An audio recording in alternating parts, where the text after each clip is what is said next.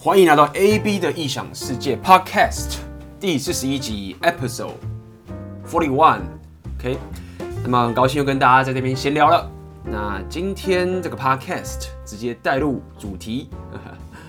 那今天这个 Podcast 我们之前的 Podcast 聊很多这有关生活，然后还有很多这个有关创业相关的主题。那其实有个主题我还是非常有兴趣，就是所谓的 social 跟社交。所以接着 Podcast。今天就决定说好，来跟大家好好再分享一下有关这个有关这个如何增加你的社交技能。这样说吧，其实很多时候我在聊这个 social 的时候啊，说到底，我其实不是很喜欢讲说我在提升我的社交技能。那这个原因并不是在于说我觉得不需要增加社交技能，主要是我觉得这个当我们提到说有关社交。增加你的社交技能的时候，很容易就去联想到，很容易会让我去联想到说这种，呃，OK，我该怎么样去说一些东西，OK，让我在各种社交的情境或者聊社交的场合的时候，我都知道该怎么去使用。那并不是说我觉得这件事情不重要，是对我来说，就是从过去我这个非常不知道该怎么样去跟人家聊天，或者去一些社交场合到。现在到我现在为止啊，那我觉得真正让我成长的地方，不是在于我知道该用什么样的社交技巧去跟他聊天，而是怎么样让我可以把自己放在各种场合里面。OK，在各种场里面，我都可以呃了解当时更有意识的知道说我在干嘛，或者是更有意识的可以表达我自己。OK，这讲的有点深，因为这一路走过来，其实也了也了解了蛮多的一些方法。那主要会开始跟大家聊这个概念，就是说，我觉得这很有趣的事情是，过去一直以为，我觉得说，当我的社交圈打开啊，比如说我可以到处旅行，认识很多新朋友，可以去追求很多的女生。我本来以为，就是当如果我进步到一个程度，或者是当我的社交圈打开到全世界之后啊。我以为我是会变成一个，就是说啊，呃，跟他聊天都很顺啊，或者叭叭叭什么什么这件事情，就慢慢发现其实不是。就我发现，当我的社交圈打开之后，其实变得比较像是说，呃，我还是很多时候不知道该不知道该跟人家怎么说话，但是我可以更有意思的去了解，就是说，哦，我不是什么，或者是别人不是什么，那。很多时候尴尬或是不会讲话或是卡住的情境就是会发生，那你就会觉得说这种事情就很自然，然后你就会知道哦，尴尬要来了，或或什么东西要来了，然后你就觉得说，其实你是更了解所有的，不管是这个优点跟缺点都会发生，然后你就会比较自在的让这些事情发生。所以，就回到刚一开始讲，就所谓的社交技能嘛。那一开始会跟大家聊这么呃，会跟他解释这么多的点，就是说，如果我说现在你啊，呃，觉得说自己社交圈狭小，然后不太会认识新朋友，或者是去认识很多新朋友会觉得紧张，OK，然后你希望可以像某些这种风云人物一样，非常会跟大家 social 这样的话的这种东西我，我我现在要跟你呃聊，就是说，其实。你并不需要变得像一个可以非常会 social 或是非常的八面玲珑，可以跟很多人聊天。你并不需要，你可以还是一个很宅的人，你还是可以，并没有非常多各式各样的朋友。你可能朋友还是那个固定的某些你喜欢的那些人，但是对你来说的差别就是你会更有选择，你可以有选择知道说，哦，我喜欢怎么样的人，我不喜欢怎么样的人。那。我就是只想跟我喜欢的人在一起，但是同时间，OK，我也可以去到各种不同、不同陌生的场合去探索一些，也许我会找到一些更有趣的人等等这件事情，OK，所以这个拓展社交圈的这个这个我这段旅程跟成长的过程，就让我发现说，其实我很高兴有这样的结果，就是我并不需要把自己变成一个一个过去我很崇拜某个。人，但是不是我的那样的人，那我还是可以保有我这种怪异，可以保有我这样的一个宅，或者是保有我自己喜欢的这些东西。那我的喜欢的朋友还是少少的，因为其实说到底，你如果如果说你的社交圈真的一直膨胀，然后认识太多的人啊，你其实你会发现，就是说，如果你希望你可以维持住这样的一个生态圈，我这样讲好了，也就是说，有太多人你必须要照顾，其实它会变成一种变种负担，就是你知道说，哦，我要维持这样的一个社交圈，或是维持跟他这样的感情，你就是必须要开始去做一些。很多很多的很多很多的这些所谓的那讲句怪怪的客户维持是不是？但我不喜欢这样说啦。所以很多时候你会变成，就是说其实你也不需要，或者是你有选择说我不要。所以我觉得应该这么说，就是说提升这个社交技能，它的概念是你要让自己有选择，应该这样讲。如果像你社交圈很狭小，你当然。不能就是自我欺骗说啊，我就只要跟我喜欢的人在一起，因为这不对，这是因为你没有选择。你不是说你认识一个人，你可以认识他，但是你说我不喜欢你，所以我不要跟你相处。OK，这是叫有选择。但如果说你是连选择都没有的话，那你势必是必须要去经过这一趟旅程。所以今天这 Podcast 我会跟大家聊聊，呃，这样的一个概念。OK，这中间的一些东西，我相信，呃。可能不会像某一些这种网络上的告诉你说要，要什么话术啊，或者是该怎么在网络上跟他聊天，怎么用什么表情啊这些东西，我比较不会去聊这些东西。OK，会聊一些比较呃属于我自己喜欢的一些方面的东西。那么就聊这个嘛，所以呃，可能如果你第一次听到我的 Podcast，或是对我不太了解的人，就是其实我过去是一个非常喜欢打电动的人，非常宅。那我超爱打电动。那我记得我大学时代的时候，我很喜欢玩那个 BBS，其实像 PTT，那时候我们叫 BBS，因为很多各个学校都有自己的 BBS 站嘛。那那时候还玩那个什么 ICQ 跟 MSN，所以当时其实我很习惯的，就是怎么讲哦，电脑一打开，因为我念我念资工嘛，我又爱打电动、看漫画，那么这个 就视窗就开始疯狂打开嘛，那一堆。一堆视窗，跟一堆人聊天，男生女生很多多，然后就开始哇，五六个、七八个，但同时聊天这样。那那我聊天内容就什么安安呐、然后怎么样怎么样，然后就开始去瞎聊这样子。有过那样的时时间。那那时候大家最聊最流行讲的一些东西，就是所谓的跟网友见面的时候会见光死。那时候我们人是这样讲，叫做见光死这样子。我不知道现在大家是这样，还是这样称称这种情境，就是。在网络上觉得哇，对方一定很漂亮，或者对方你很帅，对不对？然后跟他在网络上聊了很久很久很久，然后一见面的时候，其实也不能说对方丑，就是 那个是一种一种落差感。这个落差也并不是指说好看或不好看，就是因为很多时候你在网网络上跟他聊天，那你透过文字的这个叙述，对不对？你其实，在脑袋里面已经会跑出一个影像出来了。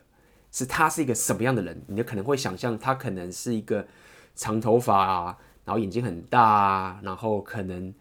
呃不会太瘦啊，对不对？然后 style 是怎么样啊，等等的啊。OK，然后或者男生长得是什么，是不是很壮啊？然后这个有胸肌啊什么之类，就是你无论如何，就是你会有一个期待。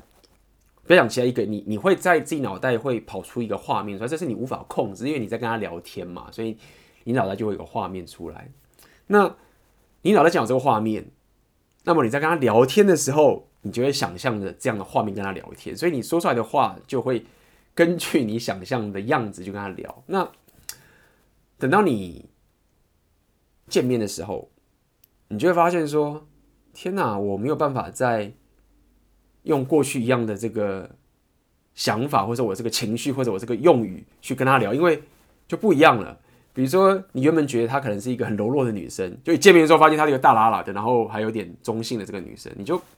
可能就不会用这种可爱的语气跟她聊了，对不对？或者是你原本你是女生，你你原本想象是男生是非常 man，对不对？很壮，运动型的男生，或者怎么样，讲话的非常有气势的男生，就一见面之后发现他是一个。有点怯懦、怯懦又瘦小的，然后很宅的一个男生，你就你就没办法变成一个小鸟依人的女生去去跟他撒娇或者什么的，你就觉得很奇怪。所以那个时候就是，所以见光死就是这样干，就是你你脑袋创造出来的这个影像跟这个人实际见面之后的落差实在太大了。那我就不喜欢这种感觉，因为不喜欢的原因就在于说，那我就得再重新。整理一次我对他的这个感受，然后再重新跟他沟通，或者再重新跟他交流这样子。所以，嗯，应该说过去，现在不喜欢。那过去的时候，就是很多人都是这样嘛。那那个时候我也知道这个感觉，所以那时候其实我很多时候跟网友在聊天的时候啊，我就因为我想跟他交流，那很多我在网络上有一些女生或者什么的，我在跟网上聊天。然后也很熟了，也蛮了解彼此，但是我就不会想跟他见面。那不想跟他见面，原因不是说不尊重这份感情，是觉得说，如果我们的友情是悲伤在这个文字上面的话，那么如果我们希望可以维持这样的交流，我们并没有说一定要再更进一步的交往或者什么什么之类，我就觉得那我们就当个像过去人家说的笔友吧，或者什么之类的。那如果说最后真的要见面开始怎么样的话，我就会可能会跟对方说那。你要了解，就是见面之后可能就一切都不一样了。那我们之后会怎么样，我也不知道。也就是说，现在我们可能感感情很好，但是如果见面之后，我们必须要可以了解，说那是一个新的一个地方，而且不是从白纸开始，哦是从我们各自都有对彼此的印象开始。哎，反正扯远了。总而言之，当时就是不常出门，打电动，然后想跟他交流的话，就在网上通过文字跟他交流这个情形。那慢慢的后来。可能交女朋友，然后开始遇到一些人生的一些事情，知道说应该要，呃，更认真的对待自己。OK，可能这个时候我就开始去旅行，对不对？开始主动的跟很多人去去参加各种陌生的社交场合。那时候可能打算要自我提升吧，可以让让自己可以更喜欢自己。所以当时也其实也不是说。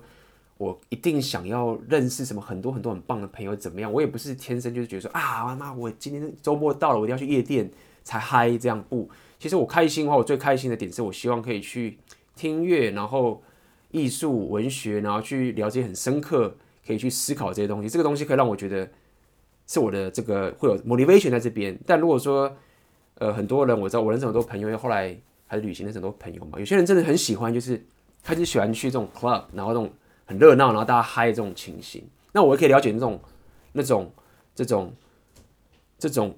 怎么讲？这种 motivation，这种动力，真的也很开心。但是我不会有这么强的欲望，说一直每周或者是怎么样，就一定要一直有这些东西。所以总而言之，当时当然只是想要自我提升，然后让自己可以更喜欢自己，所以我就主动把自己踏出去，然后独自去背包客旅行，然后这中间学到很多很多东西，然后我还。尝试的去搭讪呐、然后或者去各种陌生的社交场合，去让自己可以得到一种，我那时候当时讲，现在也是这样说，就是所谓的自由，就是我很希望可以自己可以变成一个，就是说我看到你，然后我想认识你，那我可以被你拒绝，我可以被你讨厌，但是我必须要让我自己可以走过去，先主动跟你介绍我自己，然后呢，你有权利拒绝我，或者你有权利讨厌我都没有关系，然后我还可以。继续的被拒绝之后，还可以继续往我的人生继续迈进，去找下一个人，或去去下一段旅程。那当时这个概念让我非常的怎么讲，obsess，我觉得这很棒。就是说，如果我可以，我可以这样的话，我并不需要要想到一个，我并不需要去追求一个不可能存在，就是说我要让每个人都喜欢我，或者是我一定要可以得到什么样的东西。我并没有这样不切实际的期待，但是我期待自己可以。每次面对这样的失败，或是面对这样的尴尬，然后不断的再继续挑战，再不断继续往前走。那这样的话，我就不怕怎么讲，我没有能力这么说好了。OK，所以大概是这样的一个心态啊，可以跟大家说一下。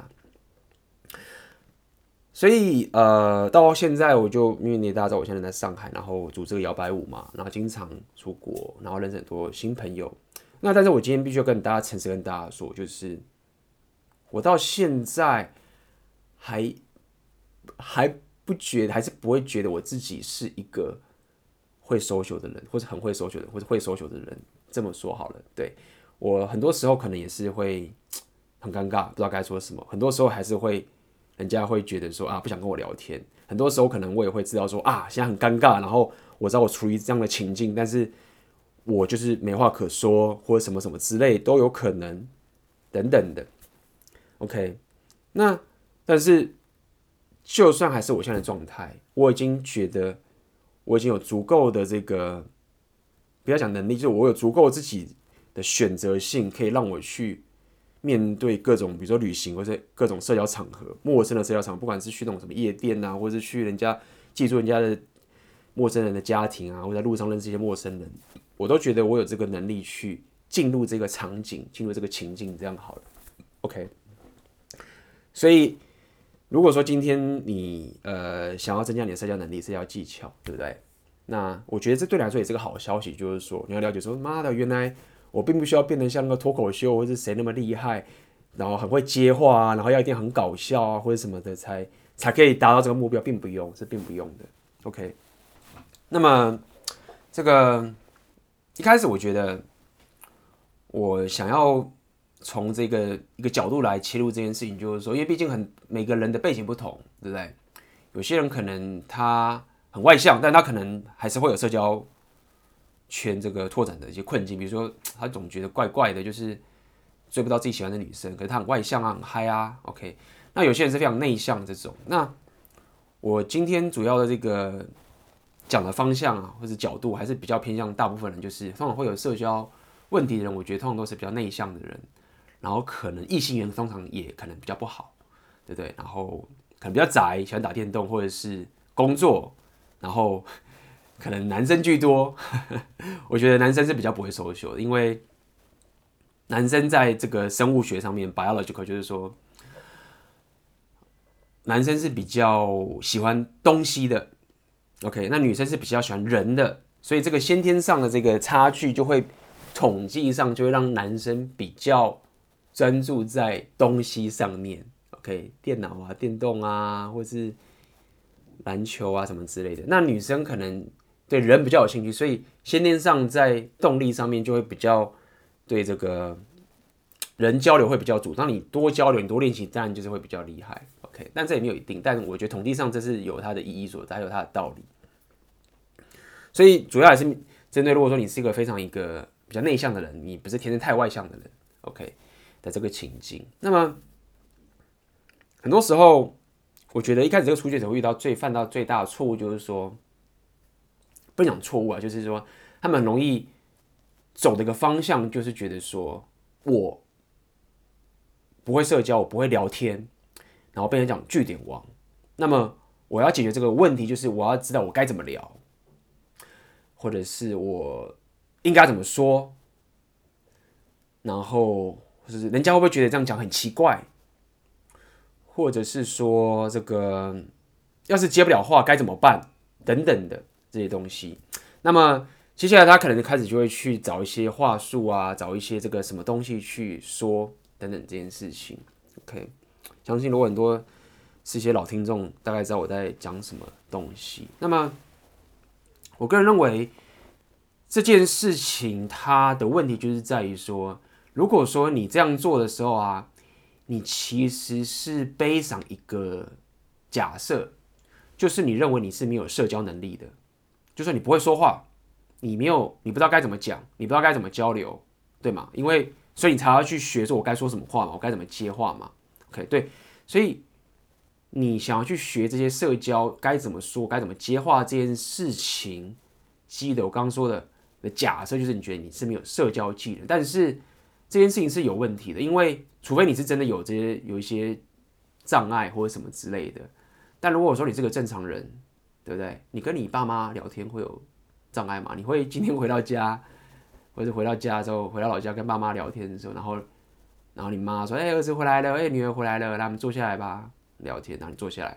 然后就喝一杯茶这样子。你你这时候心里会想说：“靠腰嘞，我我不知道该怎么跟妈聊天，我不知道聊什么，妈妈会不会觉得我很奇怪不会聊天？你不会嘛？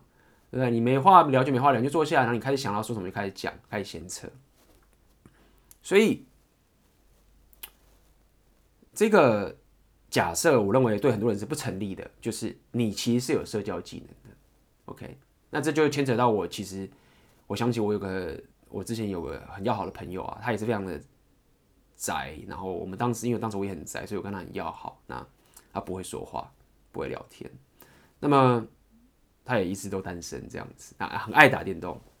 然后每次去社交场合的时候，他就是不知道该怎么跟他交流，不会说话这样子。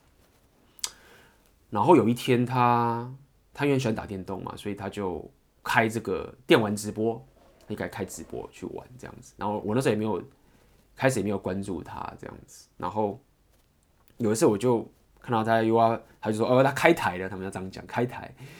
然后就开始直播嘛。然后我就无聊，就是去看看他在干嘛，就进去看他直播。我想说他会就是在那边打电话，看他打而已，就没想到他在直播的时候就整个人口沫横飞的开始跟这些观众互动啊，讲的非常有趣，然后什么乐色话都讲出来，我，超好笑的。然后完全就不像他平常的样子。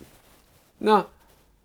我就觉得说，哎，你这个人不是不会聊天吗？怎么忽然现在对这个陌生很多你的粉丝，你忽然就可以这么自在的聊天？所以就这件事情给我很大的感受，就是说，其实。很多时候，我们是有基本的社交技能的。那么，你要拓展社交圈，或是你如果没有特殊的职业需求，说你要当一个演讲者，或是你要当一个脱口秀艺人，其实只要你有基本的社交技能的时候啊，你就可以拓展你的社交圈了。当然，你要增加你的社交技能，你可以更上一层楼，没有错。但是在一开始你没法跟他交流的时候，的最大原因其实不是在于你不会说话。而是你你有东西卡住了，说不出来，这是个很大的问题。所以就是说，通常在拓展社交圈这些内向的朋友，OK，你要了解，就是你要面对最大的困境，其实并不是你不会交流，而是有某种东西，我常会说叫做卡在你的脑袋里面，就是有某个东西，它是很虚幻的，但是它又非常的真实，然后它让你没有办法把你。最基本的这个社交技能发挥出来，OK，所以你要面对的敌人，对你来说最有效率的点，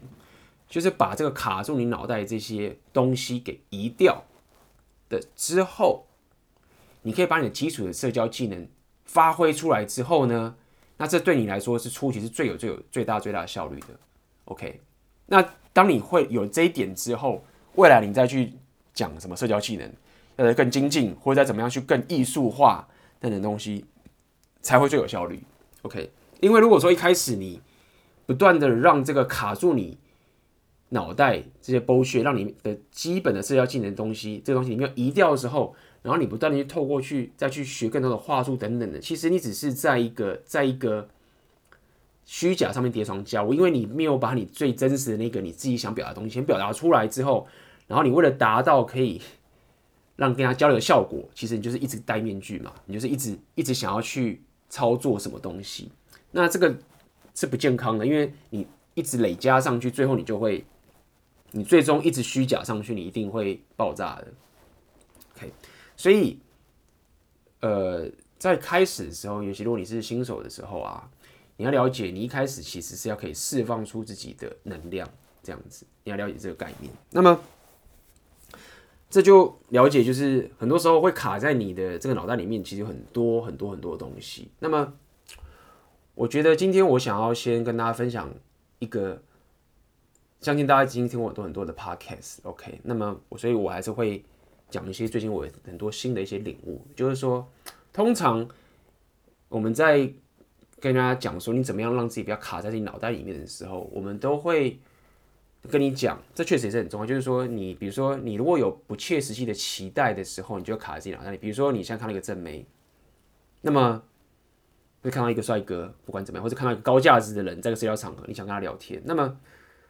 如果说你现在还没跟他聊天之前，你就觉得说，我希望他可以喜欢我，或者是我希望他愿意听我说话，或者我希望怎么样怎么样这件事情的时候啊。你就会增加那个我刚刚说卡在你脑袋里面的 bullshit 出现的几率，OK？这个 bullshit 出现的几率就会增加，OK？尤其是如果你还没有很多实战经验的话，OK？所以初期为了让你可以表达自己，那么就鼓励你说，你不要有不切实际的期待，OK？你就只要想着我走过去，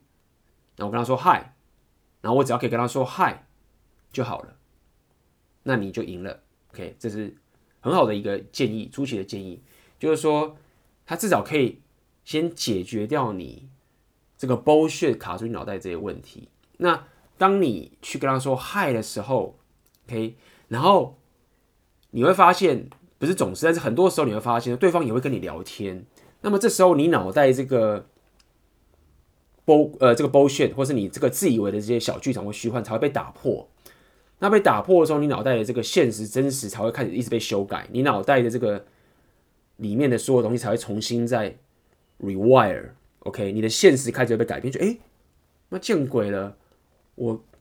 我今天穿这个很很无聊的样子，然后我只走过去，然后跟这个一个帅哥或者跟一个正妹说个嗨，他竟然会跟我打招呼哎，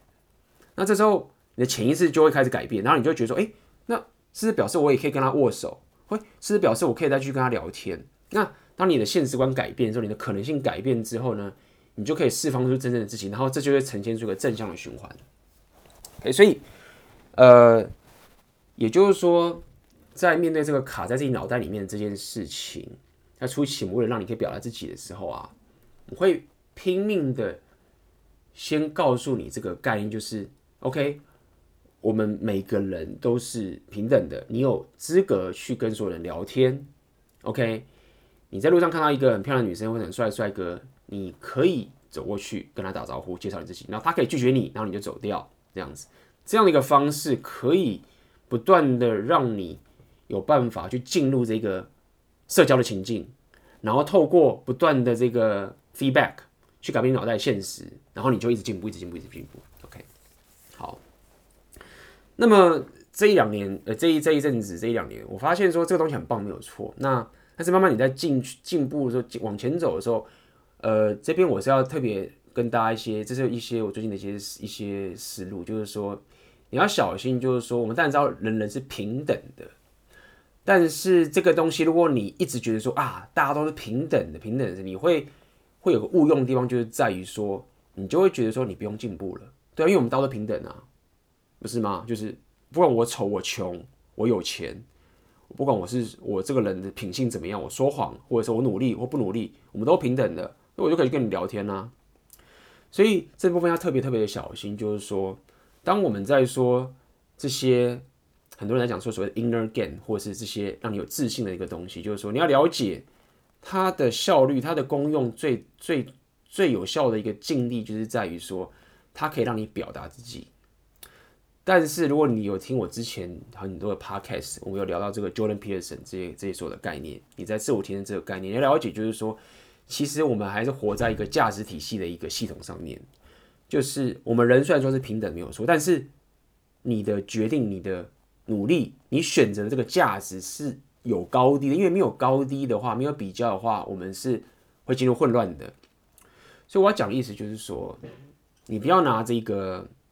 所谓的很多人讲 inner game，或是很多这种这种自信，或者说我们大家都是，我就随便可以跟你讲话，我我要干嘛就可以干嘛这件事情去。打说其实没有所谓的价值的高低，OK，或者是你没有努力的一个必要，OK，这要特别特别小心。所以我要说的点就是说，慢慢的你可以打破自己脑袋的这个限制，可以去表达自己的之后，你要了解就是说，其实你的成长、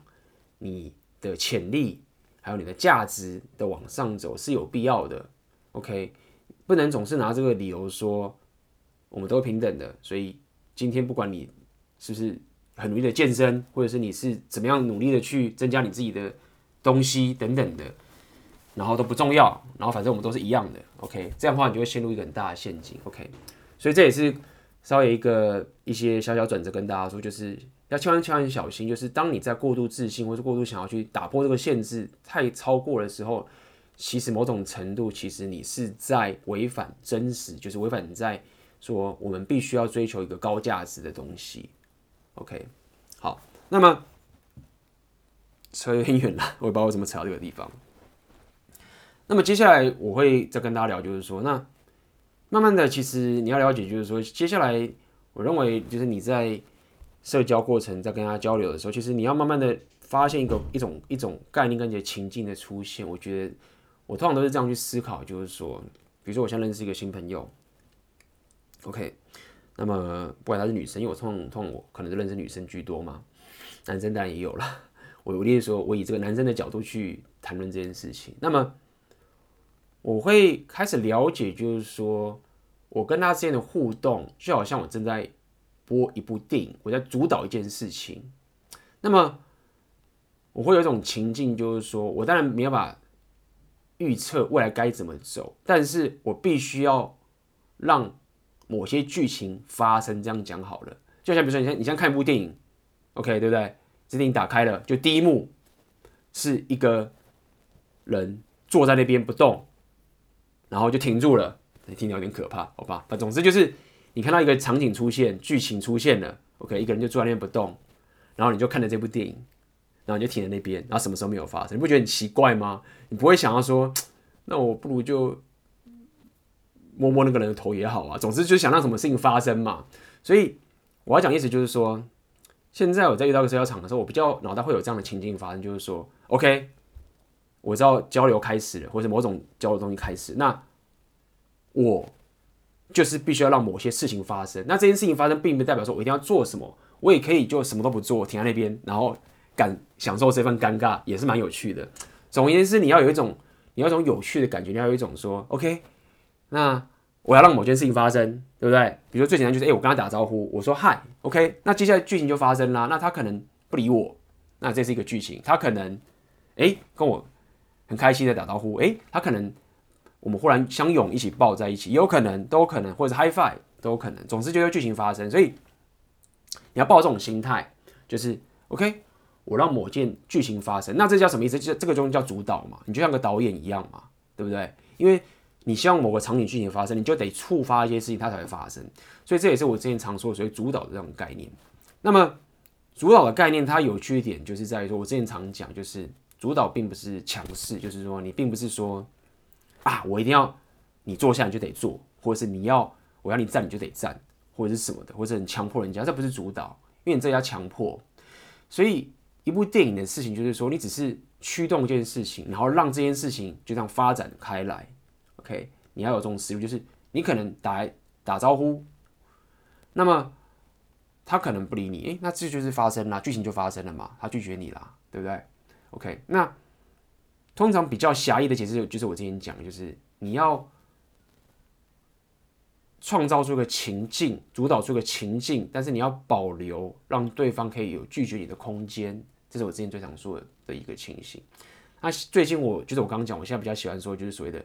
你要主导一个剧情发生，然后它可以自己发展开来。那这个大家可以自己去抓这个中间自己的一个个性跟自己的尺度。就是说，有些人可能就是比较内向，OK，你可能就是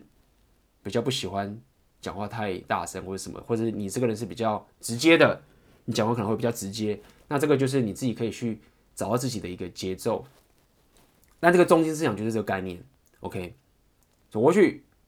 然后让某件事情发生，然后他可能说，比如说你跟他说嗨，你好吗？然后他就说，他就说嗨，这样他可能就不讲话了。OK，剧情又停住了，该怎么办？哎，靠，我要开演电影，那我该怎么让这剧情发生？你可以说，哎，你可以很多方法，最简单就是，哎，你可以称赞他的外表，对不对？或者是你可以无聊就开始讲自己今天很白痴的事情，就是说，哎，你知道我刚走过来，今天天气真的很热，然后。但我今天没有短袖，巴拉巴拉巴拉，然后诶，你就发现说，诶，我自己在耍白痴了，然后你就看到对方又觉得你在耍白痴，所以我要讲的意思就是说，你看我刚刚讲其实没有什么很都技巧都非常烂，但它的中心思想就是说，你让这个剧情发生，然后你再想办法把这部电影演到一个你想要走的地方发展。OK，讲这个东西为什么会让你觉得说我好像没有一个。一个规则可以 follow，你觉得很空，或者是很很这个没有一个规则走。原因就在于说，你要了解，其实你是有能力导一部戏的。这样讲好，你有能力走一步走一段你想要走的剧情，因为每个人都不同的。所以你现在会觉得没有办法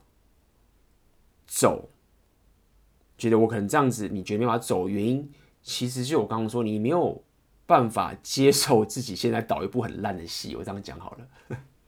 但是你一定有你自己喜欢的一个方式发展，或是你习惯的一个方式发展。所以这个所谓的主导的这个概念，我想跟你说的点就是在于说，你一定要去勇敢的去导一部你想要的戏，然后让这部戏在你眼前现实这样发展开来。你可能被拒绝了。或者你可能他真的就很喜欢跟你聊天，那你才会知道说，哦，这种剧情就是属于我的剧情，我就是让这样的事情发生。那么这样的好处就在于，就是说，你就可以很很有很有自己的自主权，你可以想要，你就可以更可以内化这是自己的东西，然后它就越真实嘛，这就是所谓的真实，越真，越就是你自己想要的东西。那我过去大部分时间都是这样子，我就是会。尽量的去让我的交流是我希望我可以导出的那部戏，然后我会非常小心的，当我在学习别人的社交技巧的时候，我会非常非常的小心，不要让这个社交技巧来影响我自己本身要导这部戏的真实。这样跟大家说好了，OK。所以这就跟大家讲第一个中心思想，你在跟他交流的时候，你要有这个概念，就是主导，主导。然后看到以前场景出现的时候，你就要触发一些什么东西，然后让这剧情发展开，然后继续走下去。OK，就算很干、很据点王，只要你只你只要你自己是可以表达自己的，你是舒服的，你知道你在导一部就是一部这个尴尬的戏，那就算这个尴尬发生的时候，对方也不会那么苛求，因为你知道吗？在跟他交流的时候，这不是在面试，或者不是在说。不是没有这个什么责任的义务，你懂吗？通常有责任义务，大家更不想跟你交流。也就是说，你越轻松，越没有这个所谓的哦，你一定得怎么样才行，你一定要得好笑才行，一定得怎么样才行，这样子交流才会舒服跟自然。OK，那么这就是你必须要去尝试的。就像我最近常跟大家分享，就是说，你如果想要擅长一个技能，你必须要可以。允许自己在一开始就当个蠢蛋，那尤其在你是新手的时候，这个东西对你来说就是特别特别的重要。OK，好，那么接下来就会进入一个我觉得很多人会讲的一件很重要的事情，就是说，就是所谓的，比如说我刚说的方法，就很多人去试，然后会遇到很多这种，人家会觉得说，哦，你这个你这样不对，你一定要先，你这样讲太空泛了，你一定得先。告诉他一些该怎么做，不然的话，他乱做乱做的话，乱跟他变成骚扰，或者是死缠不放，那么或者是不在乎别人的感受，没错，确实会有这个风险存在。所以今天我也想聊聊这个东西，就是说有两件有两个东西的比较。第一个，我们常会在讲说，在社交过程中，我们会所谓的不在乎别人怎么看你，就是所谓大家讲的 “don't give a fuck”，就是不在乎别人怎么看你。OK。以及另外一件事情，叫做你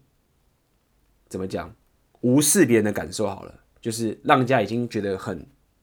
不舒服了，然后你还自以为说你自己在不在乎别人的感受，这种这种纠结点，我觉得这个确实是一个蛮大的问题。就是说，如果你过度的觉得自己就是老大，那你做所有事情都很惹人厌嘛，对不对？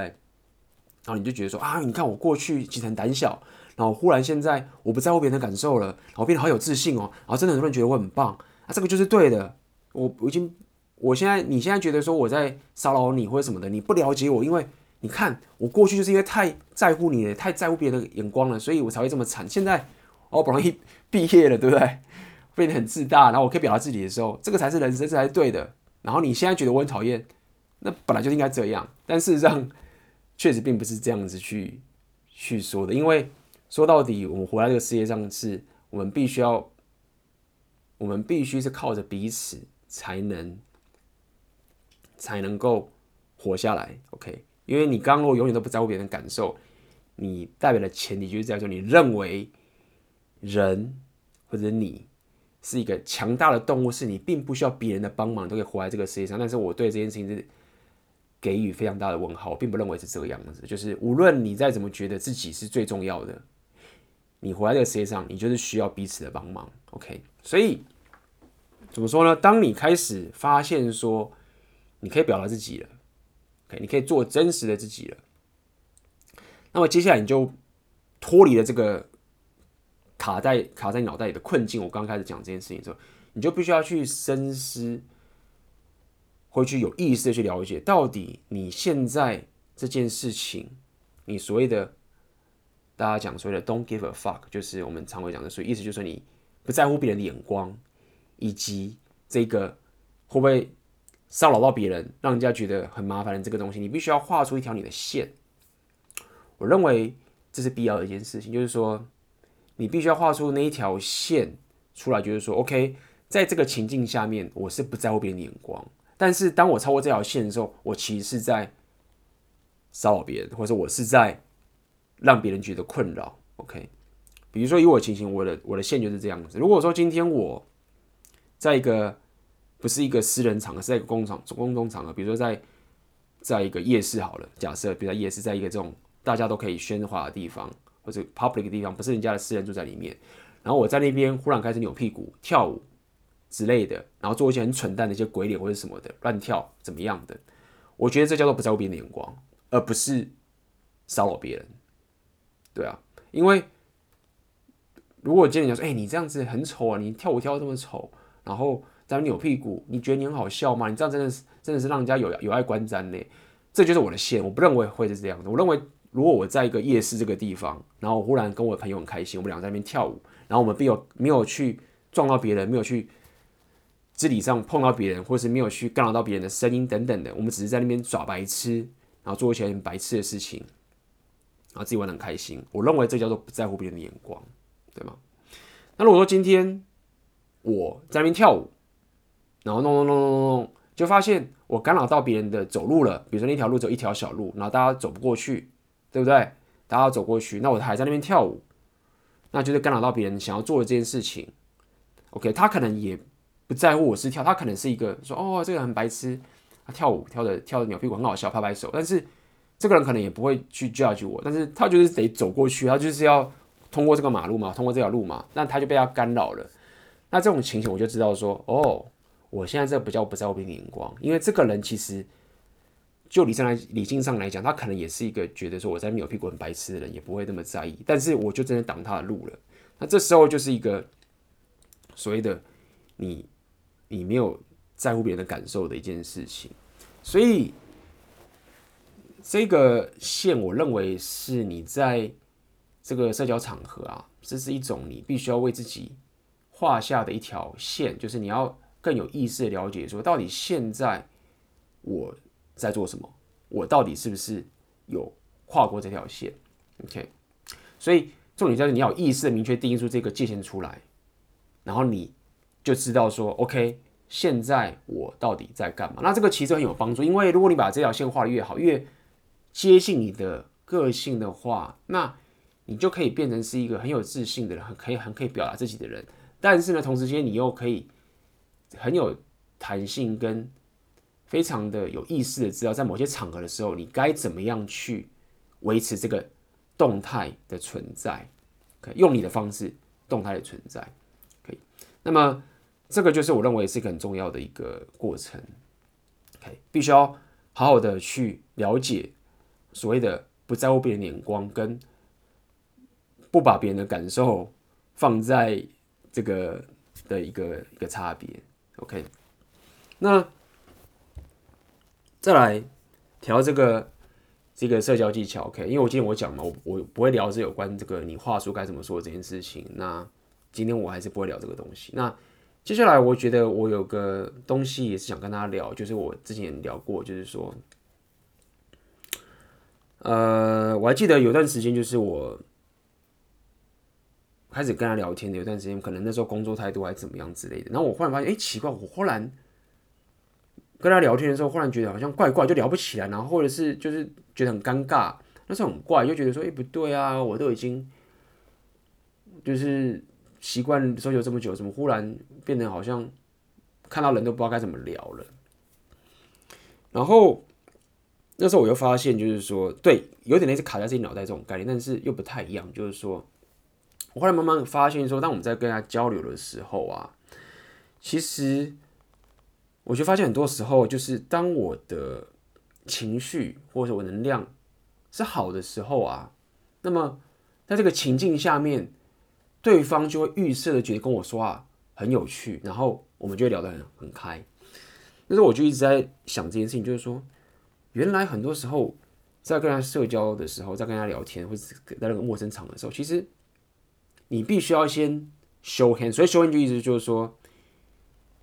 你要先预设，就是大家都是你的朋友，或者是你自己的情绪是很好的，是轻松的这个情境下面，当做预设，然后去跟他交流，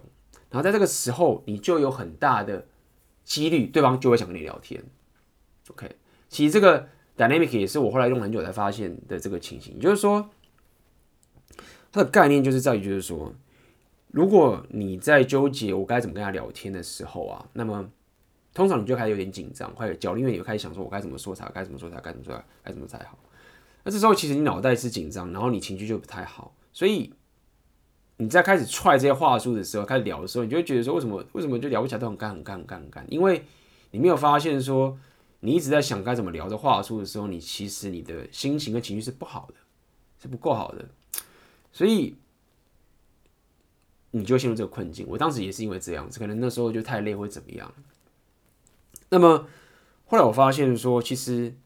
很多时候我后来发现，到进入一个社交场合的时候，那因为很多东西很多东西可以让我的情绪跟我的心情或者能量很开心嘛。因为比如说我喜欢跳舞，我喜欢音乐，或者是我总有很多很多方式可以让我的状态很好。那么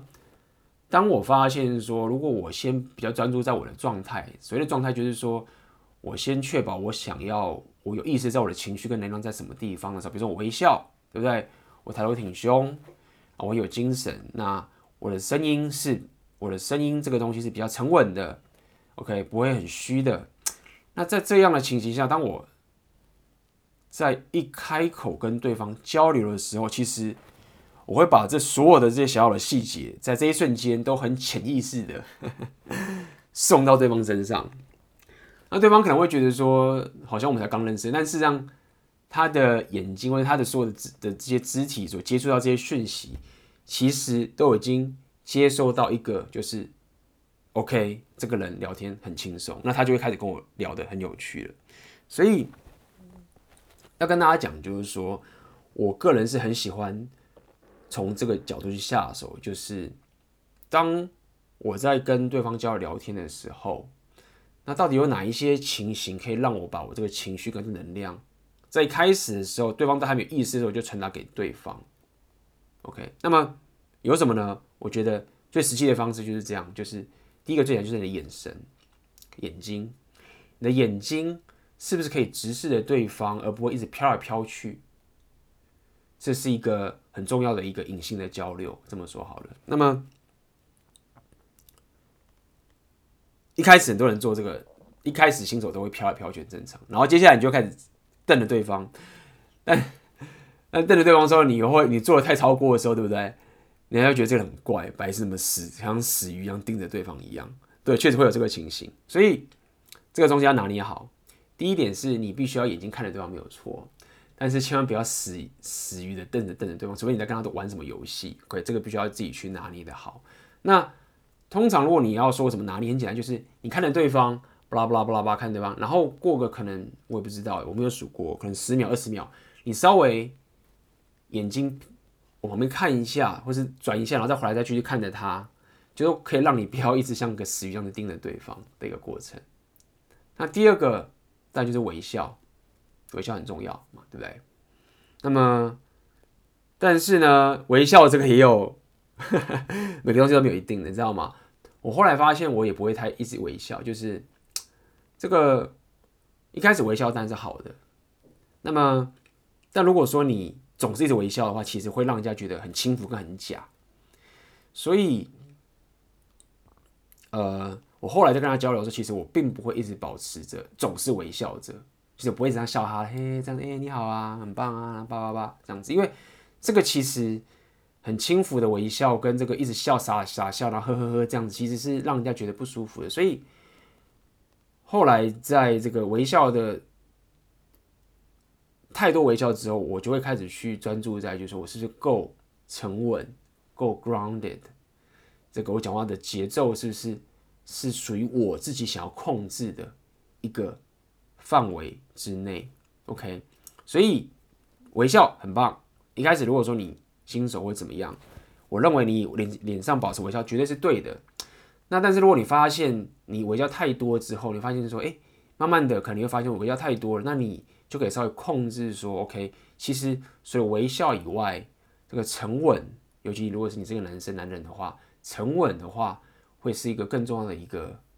一个一个隐性的交流的概念。OK，再来，我认为还有一个很重要的是，你在跟他交流的时候，你跟对方站的距离很重要。那因为我跳摇摆舞嘛，所以这也是一个优势，就是说我对于我跟对方的距离是太近或太远的一个 sense 就会比较强了。OK，我可以感受到，比如这个女生她不习惯这样的距离，那在我发现她开始觉得不太舒服距离的时候，我就会马上离开这个距离的控制。太远的时候，她会看不到你，抓你抓不到她的注意力，你就要近一点。那么这也是大家可以去感受，就是说你在跟他交流的时候，你就要去感受我刚刚说的隐性的交流，就是 OK，我现在跟他站这个距离，OK，那这个距离好像也太远了，我如果近一点呢，他会不会不舒服？OK，再走近一点点，诶，还 OK，还不错，反而交流更好了。诶，再近一点了，诶，他感觉有点。扭扭捏捏，有点怪怪的，dynamic 有点出现变化了，那你就再远一点。OK，这个隐性的交流，我认为是一个我很常去感受一个东西。你跟对方站的距离是怎么样？OK，最后一个我想跟大家讲的是，除了距离外，还有你跟他之间的相对位置，就是说，比如说你头低低着，然后没有正对着他，那。你可以，大家可以自己去想象个情境，就是你现在，你可以下次可以做一个这样的练习，就是你去看一部电影好了，那么你就把声音关掉，你就只看人，然后你去看这两个人在交流的时候，他们两个人站的这个姿势跟相同位置，你觉得哪一个人在主导，然后哪一个人是在 follow，在跟随着他，你可以去感受一下，然后你就可以慢慢去解读说，哦，原来。原来其实你跟他之间站的位置，你的面对你的面向哪边，或者是你是靠在一个墙壁上面，这些东西都是在交流的时候都会有有所不一样的。OK，那么在这边有几个我最常用的方法，就是说最我觉得最基本的就是说，就就是你不要想太复杂，最基本就是你只要可以眼神、胸口，然后。是正对着对方，我认为通常就不会有错。对，这表示你有自信，或者说你愿意跟对方交流，而且你打开你的胸口，然后你是正对着对方，你又专注的看着对方，所以在这个情形下面，你就是个非常的中，不要讲中庸，就是最最安稳，然后也是最有自，也不讲最有自信，就是最不会出错，然后你可以万用的一个方式。如果你觉得说你没办法了解，就是很简单，就是正对着对方。那么在某些情境下面是。其实，在跟他交流的时候，人家是喜欢跟随着你的，所以这时候如果你了解，比如说有些人会常最常说是，我们是靠在墙壁，然后别人面对着你，然后你只是侧面侧面对着这个女生或者怎么样，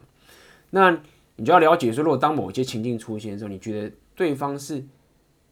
很想要跟随你的，很想要看你开玩笑的，就是他一直想要看你表演什么或者什么之类的，那你就要知道说，你站的位置就可以产生出这样的一个互动。然后对方就很想跟你交流等等的概念，OK，所以呃，今天我是跟他说，我觉得这东西也是我经常会去感受，就是诶，我跟他的距离跟我们之间互相站的相对位置，到底怎么样会让彼此最舒服？我认为在交流的时候，这个东西会占蛮重要的一个因素，OK，所以今天这个觉得社交的这些新的过程，那跟过去比较不一样的点，就是在于说，其实。呃，慢慢的就是说，我们之前很多人在聊，有些老老这个 audience 会讲很多 inner game 这种东西，OK，他们有自信可以做我们自己，然后这个 don't give a fuck 或者是给予价值，这东西很棒，没有错，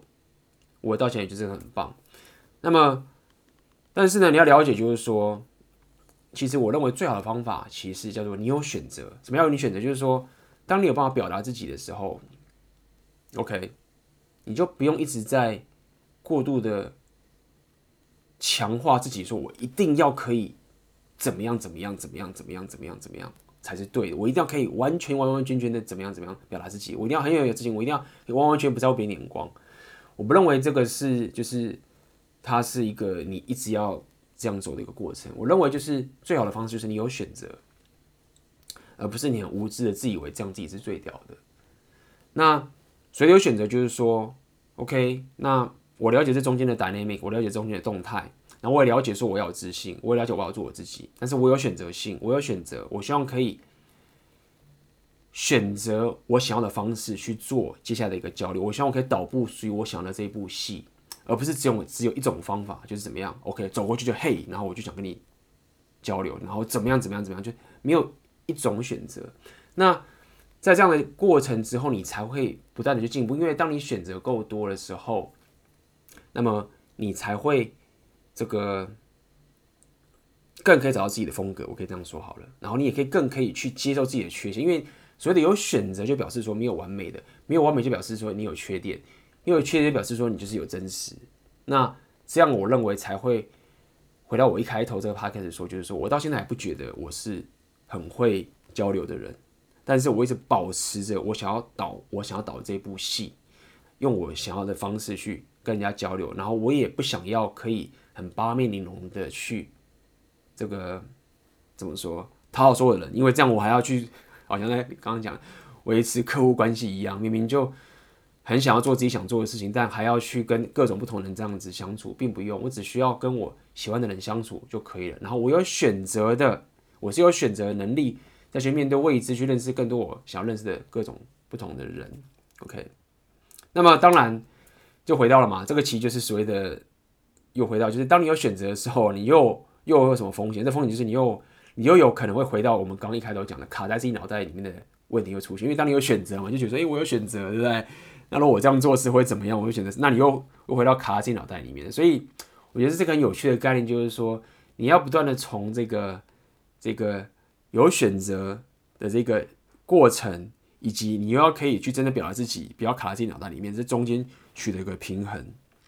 去找到你自己的一个方式。OK，所以不会完美的，但是你可以不断不断的这样子去去导你想要导的一部戏，这样子。那么，所以啦，所以讲这么多，其实我是觉得有点。啊，其实有点虚啦，啊，没有讲太多这个让大家可以实际操作的东西。那但是确实我也是自己这样自己这样学上来的。我不喜欢讲很死的东西，除非那个东西真的是很重要。那所以这个结尾的时候，我可以给大家一些一些建议，就是说，如果今天你想要增加社交技能，我强烈建议就是你可以独自单独哦，去一个陌生的一个社交场合，或者是你在路上跟陌生人聊天也可以。总之你要一个人独自。OK，当然你要一开始怕有朋友陪你也可以，但是我强烈建议你要一个人去，或者去旅行更好。OK，如果你不想去旅行没有关系，但是就是让自己可以一个人去一个陌生的一个社交场合跟人家交流，去感受这件事情。那么刚刚聊了很多这个所谓的情绪跟这些能量这些概念，就是说你在跟他交流的时候，你要可以更专注在。当你在跟他交流的时候，你跟他之间的这个尴尬点是什么，或者是有趣点是什么？你要去更可以去察觉跟觉知这个东西。这也是为什么我之前其实很多时候我会常跟他聊讲说，哦，如果你跟他聊天没话聊的时候，你就是没话聊。那这个概念其实很多时候是悲伤一个情形，就是说，当我跟他没话聊，我在感受这尴尬的时候，其实对我来说，我在学习一件事情，就是说，哦，我们没话说。然后现在这个情境，我们忽然尴尬了。然后我对这个情境又更潜意识，或者是更了解说，哦，原来这个就是尴尬了，所以你就更有觉知了。OK，你就更有觉知了。那么并不是代表就是说，你每次出去跟他聊天，就是说，呃，没话讲，反正就是没话讲，我就是尴尬。A B 跟我说，反正我就是要没，就是要没话讲，也不是说这么死，但是。重点是我刚刚说的，就是当你如果遇到有些尴尬没话说的时候，其实那是一个机会让你去了解这个这个潜意识，或者是这个这个隐性的交流这个东西的感受，会增加你在以后更多社交场合的时候，你都会有更有觉知。那有更有觉知，你就会更有选择。OK，等等的，以及。呃，对我刚刚说的这些东西，我可以参加单单独参加社交场合，然后你也要再去想想自己，你有没有办法释放出自己的能量？意思就是说，你有办法去表达自己的社交技能，你自己可以感受出来的。OK，你脑袋的剥削是太多了，你可以感受得出来。所以，呃，如果你发现脑袋剥削太多，你就知道说，哦，我要开始去释放自己能量，OK，真的可以表达自己。那这个东西该怎么做？就是我刚刚说的，你必须要把自己放在一个你会害怕的情景，一点一点，慢慢的，一开始可能你不用太夸张，你可能就是先去一个社交场合，慢慢的。在一个人去社交场合，然后慢慢的在一个人去旅行，或者一个人在去路上认识陌生人等等的。总之就是这个释放自己能量的方法，就是你要不断的把自己放在一个你会害怕的一个场景，然后去挑战。OK，啊，最后一个就是你可以养成一个习惯，就是你平常看到人的时候，就是可以跟他拉雷啦。OK，当你养成这个习惯的时候，也会对你的社交技能有帮助。那这个我也就不多提了。OK，好啊，那。今天我觉得我就是稍微很 broadly，就是稍微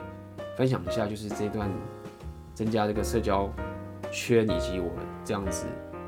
自我提升、增加自己的社交技能的一个过程，希望可以帮助到你啦。好，那么今天我的 podcast 就到这边为止了，那么我们就下礼拜见喽，拜拜啦。